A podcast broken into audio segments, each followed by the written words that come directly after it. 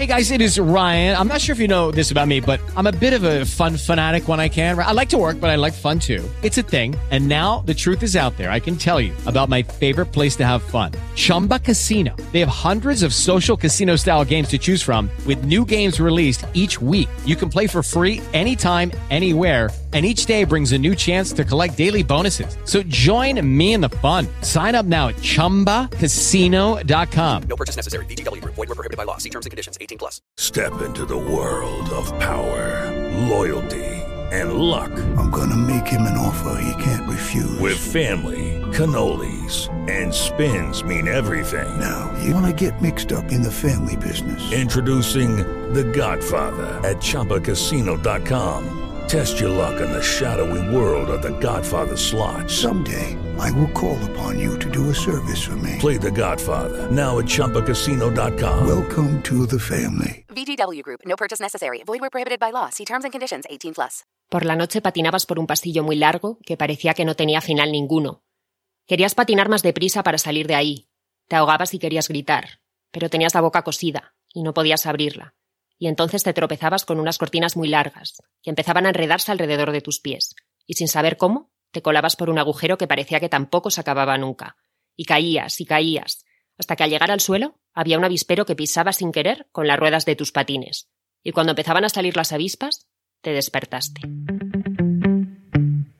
Pequeños trastornos banales con Claudia Álvarez. Elisa Ferrer, escritora, autora de Temporada de Avispas. Bienvenida al podcast, ¿cómo estás? Hola Claudia, muy bien, muchas gracias por invitarme. Muchas gracias a ti. Mm, ¿Cómo introducirías eh, la novela Temporada de Avispas? Así, alguna pincelada para, para presentarla a la gente que, que, está escuchando. Bueno, pues Temporada es, es una novela que, que, habla un poco de, de, la búsqueda de la identidad y de, de cómo cada uno tenemos una versión de la historia, ¿no? Y también es una novela que habla mucho de, de, los roles dentro de la familia, que es un tema que, que, me interesa mucho. Y cuenta un poco un momento clave en la vida de Nuria, diríamos un momento de, de maduración o de reencontrarse de alguna manera con, con, con, el ser hija y con su relación con su madre y con su padre. Lo he dicho un poco abstracto, uh -huh. pero... Sí, la, figura de la madre, eh, la verdad es que sí que tiene una importancia eh, brutal a lo largo de toda la novela. Y bueno, eh, lo que se observa es que Nuria, en cierto modo, tanto la Nuria niña como luego la, Nuria adulta, o bueno, esta es mi percepción, quizás juzga un poco a, a su madre, ¿no? tiene a pesar de que, bueno, la, para, para, poner un poco todo en contexto, eh, el padre eh, se va de, de, casa cuando Nuria es y su hermano son pequeños, pero mmm, nunca llegan a tener una conversación eh, pausada con la madre en el que hablen sobre el tema con naturalidad y se explique todo, ¿no? Es como que se queda un poco como un tema latente y, y un poco un tema tabú. Eh, no sé hasta qué punto crees tú que, que la memoria nos puede traicionar eh, a la hora de, de, fabricar un poco luego las, las, creencias que tenemos como adulto, porque es lo que observamos aquí es que en este caso eh, Nuria idealiza mucho la figura de su padre, que ha sido la figura ausente. Uh -huh. Incluso me llama mucho la atención un punto en el que Nuria, siendo niña, llega a decir, Jo, eh, seguro que se ha ido porque mi madre eh, estaba todo el rato regañándole, era súper dura, ¿no? Esa, esa, justificación del padre, que es la figura ausente, y sin embargo eh, se observa una dureza heavy con la madre, que es la que está ahí al pie del cañón, la que se queda cuidando y, y la que está presente. Sí, bueno, es que la verdad es que creo que la memoria al final es una ficción, ¿no? Que nos construimos cada uno. Al final los recuerdos tú te los vas contando una vez tras otra. Y, y, y, no sé si te das cuenta en cuando contamos alguna anécdota que ha sucedido, a medida que la contamos la vamos maquillando, la vamos haciendo más grande o más pequeña, ¿no? Entonces creo que de algún modo la memoria funciona así, como que tú la vas construyendo a medida que recuerdas y con el tiempo esa construcción va tomando a veces mucha fuerza en cosas imaginadas. Uh -huh. Entonces me interesaba mucho pensar en, en cómo Nuria eh, vive esa infancia con una visión totalmente focalizada en, en, esa grandeza y maravilla del padre, mientras que desde el principio ella decide que la madre es la mala de la historia porque ha pasado algo que a ella no le interesa, es pequeña, no tiene información y tiene que llenar esos vacíos y tiene que justificar de alguna manera, ¿no? Uh -huh. Y lo que hace ella para justificar esa ausencia del padre es culpar a la madre. Entonces ella se enfada cuando el padre se va, se enfada con su madre y desde el principio la culpa de todo, ¿no? Tiene que haber un proceso. De, alguna manera, eh, yo, yo pensaba mucho en cuando eres niño, ¿no? Cuando eres niña y llega un momento en que creces y te das cuenta de que tus padres no son perfectos, ¿no? Ese momento de maduración de todo el mundo en el que se da cuenta de que sus padres no son superhéroes, no te lo arreglan todo, todo y todo, ¿no? Sino que, que, que, son personas normales, de carne y hueso, con sus problemas, ¿no? Entonces Nuria sí que vive ese proceso con su madre de una manera además muy brusca y muy dura, porque la, la ve muy de cerca, sin mirarla en realidad, ¿no? Eh, en cambio, el padre se va en un momento en que ella le tiene totalmente idealizado y esa idealización, en lugar de enfadarse con el padre, que es el que se ha ido, ¿no? Muchas veces se culpa a quien se queda. Y es esa idealización del padre de la que se va alimentando Nuria y su, y su memoria distorsionada. ¿Cómo crees tú que influye en, la vida de Nuria una vez que ella es adulta, eh, esa ausencia de la figura paterna? Bueno, eh, Nuria es, una persona que, bueno, que aparte de que vive un momento bastante precario a nivel laboral y a nivel, a nivel sentimental, eh, Nuria siempre está como que nunca, nunca está donde ella cree que debería estar, siempre está incómoda, ¿no? Es una persona que, siente siempre que está fuera de lugar. Y es como, como porque siempre está dudando de, su lugar en el mundo porque aún no sabe bien lo que ha pasado en su infancia, dónde está su padre. Entonces ella misma duda de dónde está. ¿no? Hay una especie de, todo el tiempo, de, de incomodidad en ella. Siempre está molesta con algo o enfadada con algo, ¿no? En esa manera que tiene ella de mirar y de juzgar a todo el mundo a su alrededor. ¿Tú crees que eh, existe en general eh, una tendencia, en, este caso en las relaciones dentro de, los núcleos familiares, eh, a juzgar de manera diferente o, de una manera más dura a las mujeres que a los hombres? Por ejemplo, cuando la madre es la madre ausente, siempre automáticamente mala madre, ¿no? ese relato de la madre bruja. Totalmente. Totalmente. O sea, un padre que se va es algo muy común. Todo el mundo conocemos a gente que, se ha criado sin, el padre, porque el padre cualquier cosa se fue a comprar tabaco y nunca volvió, ¿no? Y es una historia a la que estamos acostumbradas y, bueno, sí, qué horror, se fue su padre, pero, pero si pensamos en que se vaya la madre, la madre se convierte automáticamente en un monstruo, en una mujer desnaturalizada, en una mujer que, que, hmm. que, no, que no entiende la maternidad, que ha dejado abandonados a sus hijos, eh, y incluso cuando se va el padre, el foco es, va la mujer, ¿no? Como pobrecita, se ha quedado sola con los niños, cómo los va a alimentar, ¿no? Hay como una especie de, historia que se cuenta alrededor de esto que a mí la verdad es que me enfada bastante. Eh, una vez que a Nuria eh, la despiden de la revista, eh, inicia una transformación, una especie de, búsqueda de ella misma, ¿no? Como comentabas antes. Y bueno, yo lo llamaría en general una crisis de los 30 bestial, ¿no? Porque le pasa todo junto, eh, se queda en paro, eh, se queda sin pareja. Y es cierto que vivimos en, una sociedad en general en el que, ah, bueno, la importancia de las etiquetas es brutal, ¿no? Y nos definen muchas veces por el trabajo que tenemos, la ciudad en la que vivimos, si tenemos pareja o no. Mm, ¿no? Todo un poco eh, la imagen que proyectamos más que, más, que lo que somos. Y mm, incluso hay un punto de idealización de, la precariedad, ¿no? De estos relatos de... Eh, me parece muy divertido el episodio cuando iba a alquilar ese, ese estudio de, de, 30 metros cuadrados de diseño, de sello IKEA, ¿no? Esos eh, mini armarios en los que no entra prácticamente nada. Yo es que me siento muy identificada porque estoy, estoy en la misma situación. ¿Qué papel tiene la precariedad era, en esta ese era mi piso. En perdón, perdón, pero es que era mi piso, fue mi piso pues último en Madrid con mi pareja. Vivíamos mi chico y yo en un piso así de pequeño y tal cual como lo describo, ¿no? Y también nos lo, nos lo enseñaban así, y era como, ¿me estás vacilando? Sí, como vendiéndote, qué afortunada eres de, ¿verdad? De pagarte más de la mitad de tu nómina por vivir en 30 metros cuadrados ideales. Sí, es, es una cosa tremenda. Sí. Eh, sí, el, papel que, tiene la precariedad en, esta novela. Precariedad eh, en, distintos sentidos. ¿eh? Me refiero tanto en el sentido emocional en cuanto a las relaciones que desarrollamos como adultos, las personas de, nuestra generación. Precariedad en cuanto a un trabajo pues, que te permite llegar muy justito a fin de mes, porque prácticamente todo te lo tienes que gastar, por ejemplo, si vives en una ciudad grande en el alquiler, precariedad en distintas vertientes. Sí, no, no la, precariedad está presente en, la novela porque es un poco lo que yo vivía en, en, Madrid, mis 11 años que viví en Madrid, lo que vivía yo y lo que vivía la gente a mi alrededor. Quiero decir, mis amigas, mis amigos vivían igual que yo, vivíamos todos bueno, encantados de irnos de cañas y tal, pero te ibas a tu casa, compartías con tres, con cuatro, o vivías en un piso enano cuando querías vivir tú sola, ¿no? Mm. Y aparte, también yo creo que el discurso que nos, había, que nos habían vendido a la gente de mi generación era el de, bueno, sacar buenas notas, estudiar y luego ya vendrá la recompensa. El resto viene solo, ¿verdad? Y claro, cuando estábamos en la carrera eh, nos hablaban del mileurismo y temblábamos ante el mileurismo. Mm. Y cuando salimos de la carrera abrazábamos el mileurismo como, algo maravilloso. eras un afortunado.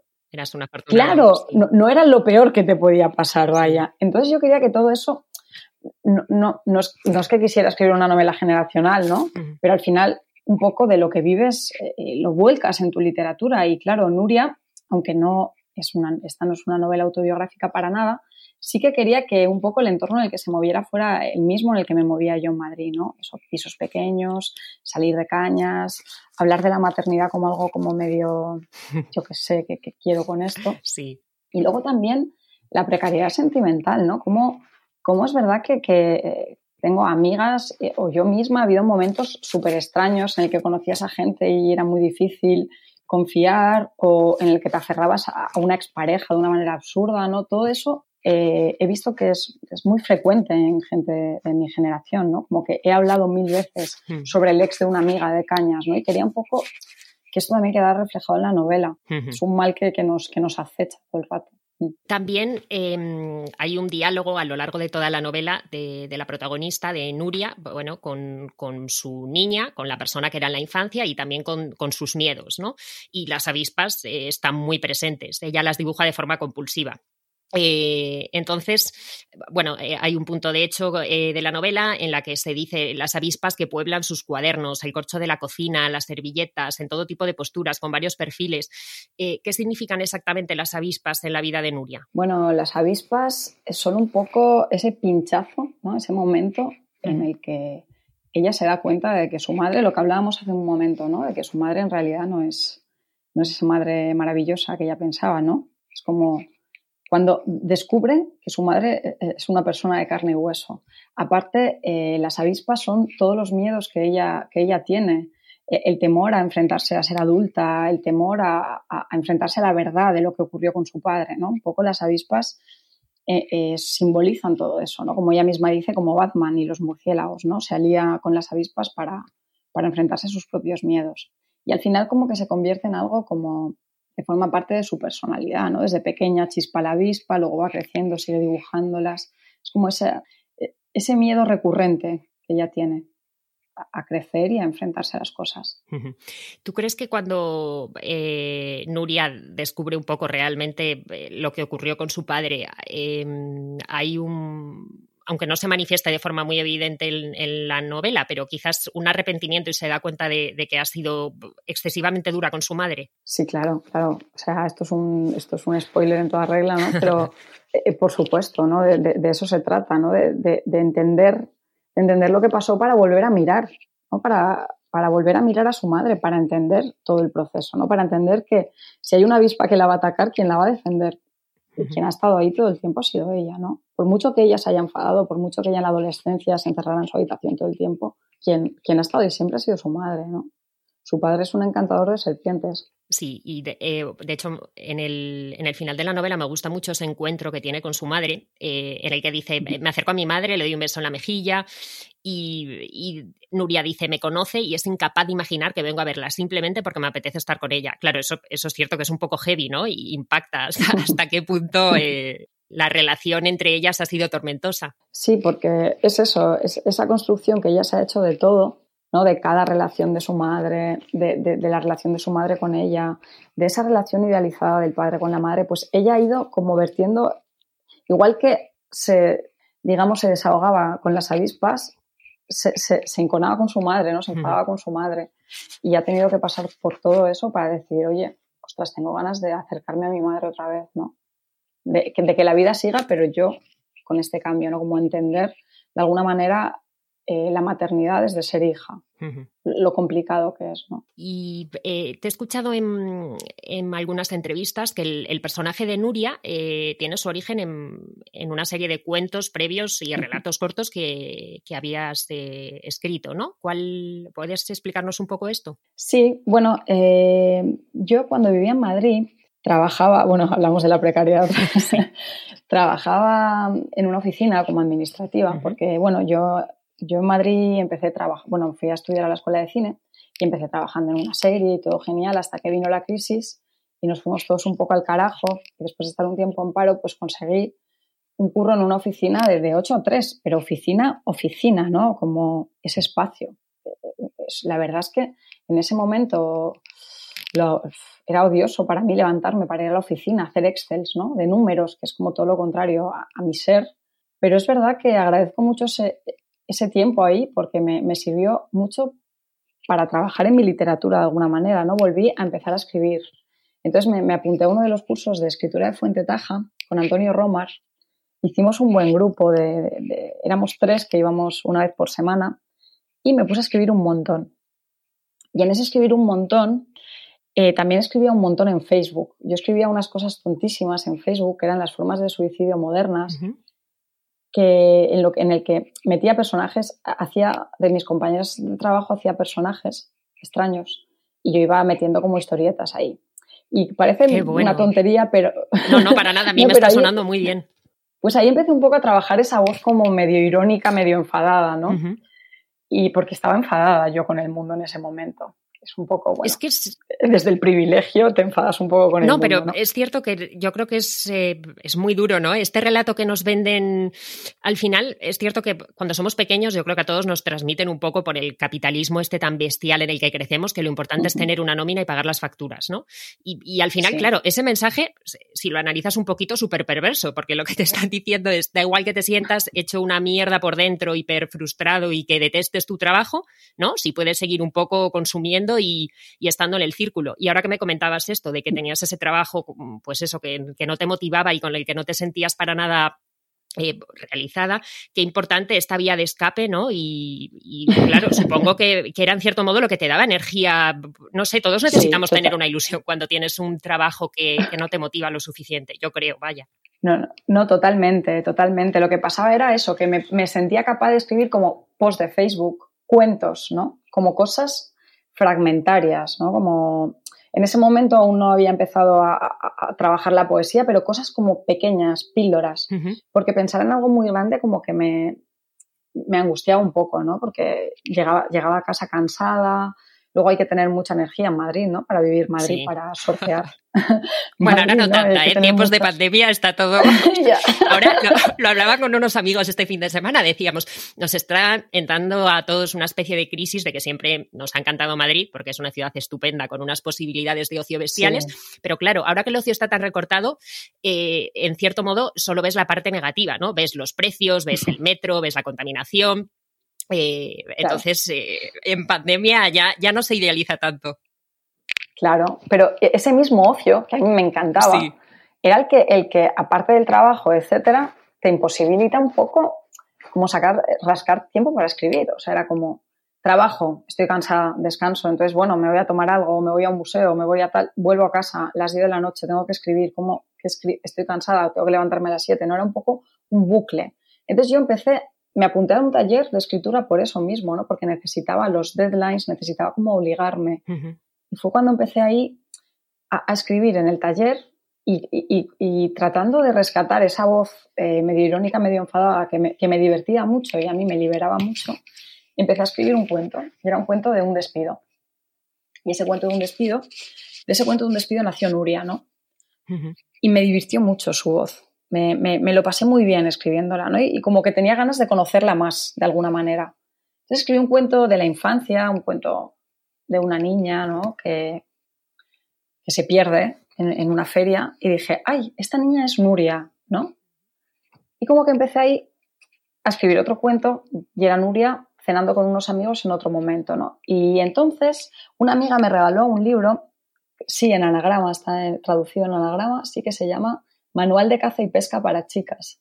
Y es un libro, que el título es un poco haciendo mofa a estos libros de autoayuda, que funciona eh, con cuentos conclusivos, autoconclusivos, que, que, son del mismo personaje. ¿no? Y dije, uy, pues ya está. Esto, lo que hace Salinger con la familia Glass, ¿no? Es, es, muy guay como, como para ir tejiendo una novela que no es una novela, que son cuentos. Y empecé a escribir cuentos y tenía como cuatro o cinco cuentos de Nuria cuando me presenté para la beca de, la Universidad de Iowa. Y, yo llegué allí con ese proyecto, con mi libro sobre cuentos. Y a medida que iba a los talleres, eh, mi profesor de, ficción del taller de narrativa, Horacio Castellanos Moya y alguna compañera, me decían, Elisa, tía, o sea, que esto es una novela, que esto no son cuentos. O sea, que estás escribiendo una novela y no le tengas miedo, no pasa nada. Yo pensaba en novela y, me parecía algo tan como un edificio inmenso que yo no podía construir. Y decía, no, no, no, son cuentos. Y al final como que me tuve que rendir a la evidencia. Estaba escribiendo una historia de largo aliento y era lo que estaba haciendo. Entonces me puse a reescribir y a retomar todo y ahí, y ahí nació la novela como tal, pero la voz de Nuria viene de antes, sí. Claro.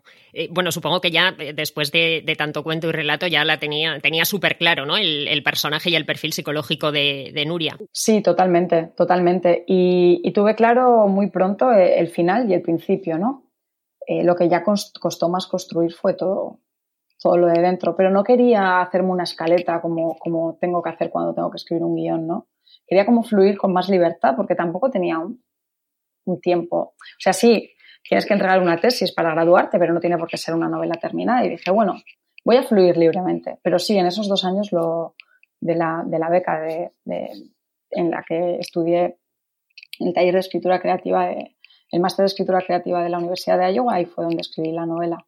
En esos dos años, pues ya fluyendo un poco, pensando que era una novela y que bueno, que por primera vez en mi vida tenía dos años por delante para escribir. Eh, hay muchos guiños también al cómic en la novela. ¿Qué, importancia tiene el cómic en tu vida? Bueno, la verdad es que no sé mucho de cómic. Eh, me gusta mucho Batman, me gusta mucho. Está muy presente en, en, la novela, para Nuria es muy importante. Sí, a mí me gusta mucho Batman, me interesa mucho los cómics, pero no soy una gran conocedora, o sea, tengo muchísimas lagunas, pero los que me gustan, pues los tengo. Watchmen, me flipa, lo he leído un par de veces, eh, los cómics de Batman pues también me, encantan y me apetecía llevarla por ahí. O sea, me apetecía como hablar un poco del personaje de Batman y de, y de, cómo a una niña, como a mí me gustaba, le, puede gustar Batman y no le tiene por qué gustar, no sé, no sé, la Blancanieves, ¿no? O sea, quiero decir, me apetecía mucho como, como sacar esa parte de mi infancia que era que me, me, encantaba Batman. O sea, yo me veía sus dibujos de Batman y Robin, me leía los cómics, o sea, había una cosa ahí y por eso, y luego con la ayuda de Ana Merino también, bueno, que ella es estudiosa del cómic, sí. que era directora en ese momento del máster de, la universidad, pues sí que me dio muchas pistas para saber más Qué bueno. sobre cómics. Sí, he visto que la incluyes en, los agradecimientos del, libro. Yo tuve la oportunidad de hablar con ella hace unos días también para, para un capítulo del podcast y la verdad es que es, bueno, aparte de súper cercana y encantadora, habla con una pasión del cómic que yo creo que la transmite mm, de una forma, vamos, brutal. No, no, y sabe, sabe muchísimo de cómic, tiene estanterías repletas, es, una genia de eso, sí. ¿Y eh, cómo recuerdas tu estancia en, la Universidad de Iowa? Con mucha nostalgia, lo echo mucho de menos.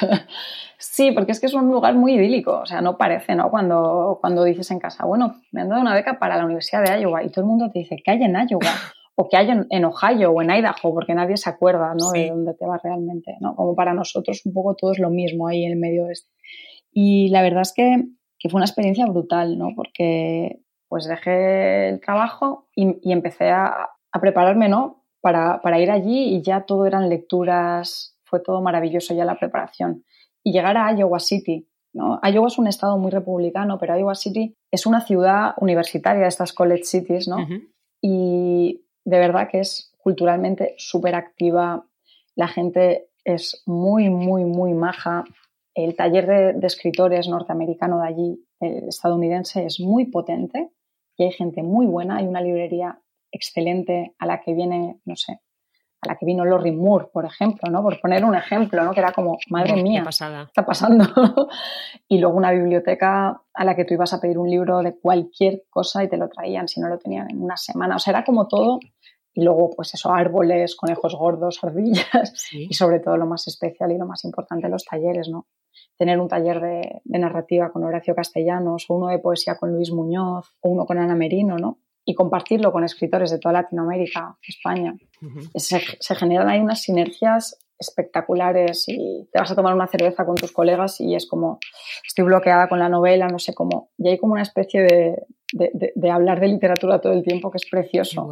Pero no desde, no desde ninguna, no sé, como desde una normalidad, porque todo el mundo ahí es escritor, ¿no? Entonces no es nada importante ser escritor, que es algo maravilloso, como darte cuenta de que lo que haces no es tan importante, ¿no? Y es como muy guay eso. Qué bueno. Me encantó. Y bueno, y de lo que hablábamos antes de las etiquetas, también era muy, es muy interesante en este sentido, porque yo nunca habría querido, o sea, yo tenía ese problema, ¿no? Cuando llegaba a los aeropuertos de oficio, ¿no? Y decía, ¿qué soy? Comunicador audiovisual, guionista, eh, pero nunca, ¿no? Nunca lo ponía, ponía, no sé, cualquier cosa administrativa. Entonces llegas allí y de repente, no, estás Elisa, es una escritora de España, y tú diciendo, soy yo, escritora.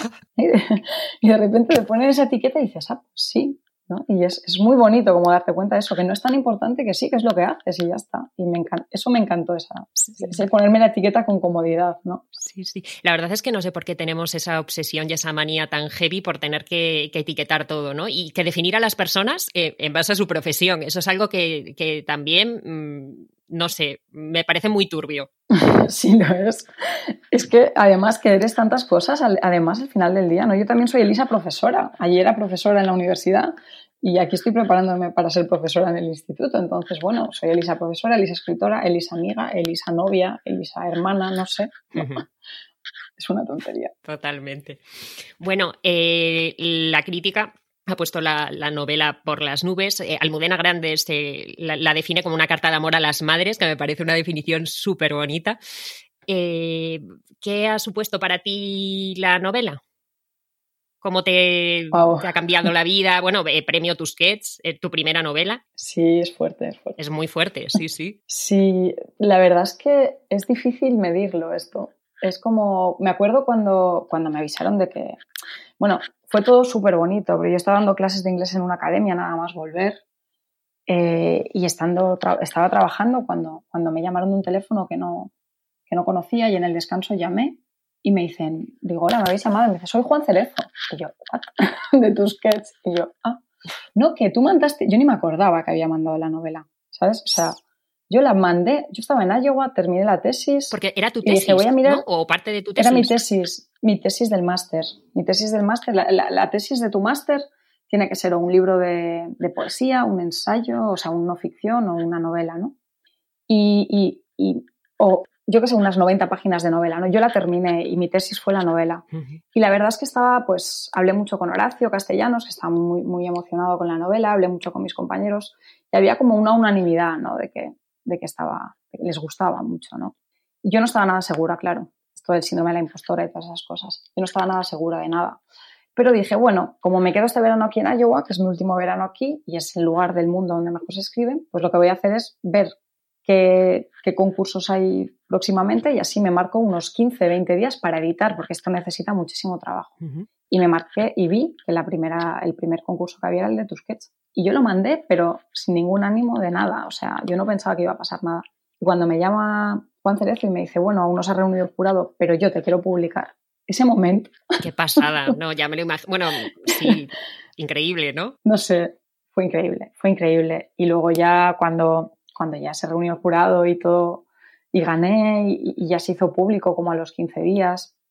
Y me empezaron a llamar los periodistas y los periodistas me decían, qué peso más grande, ¿no? Para la siguiente. Y yo, bueno, pero ¿por qué dice la gente eso? ya para meterte presión ahí desde el principio, ¿no? No, no, pero ahora lo entiendo, ¿eh? Me está costando mucho escribir. O sea, estoy escribiendo, pero hay como una especie ya, aparte de tu crítico interior normal, ¿no? Mi crítica interior normal, que es muy pesada tengo como una especie O sea, tienes lo del síndrome de, la impostora ahí bien. Bueno, yo creo que a las mujeres en general eso nos pasa bastante. ¿eh? Sí, eso ya, ya, está muy demostrado. claro. sí, sí, nos afecta más a nosotras que, a ellos.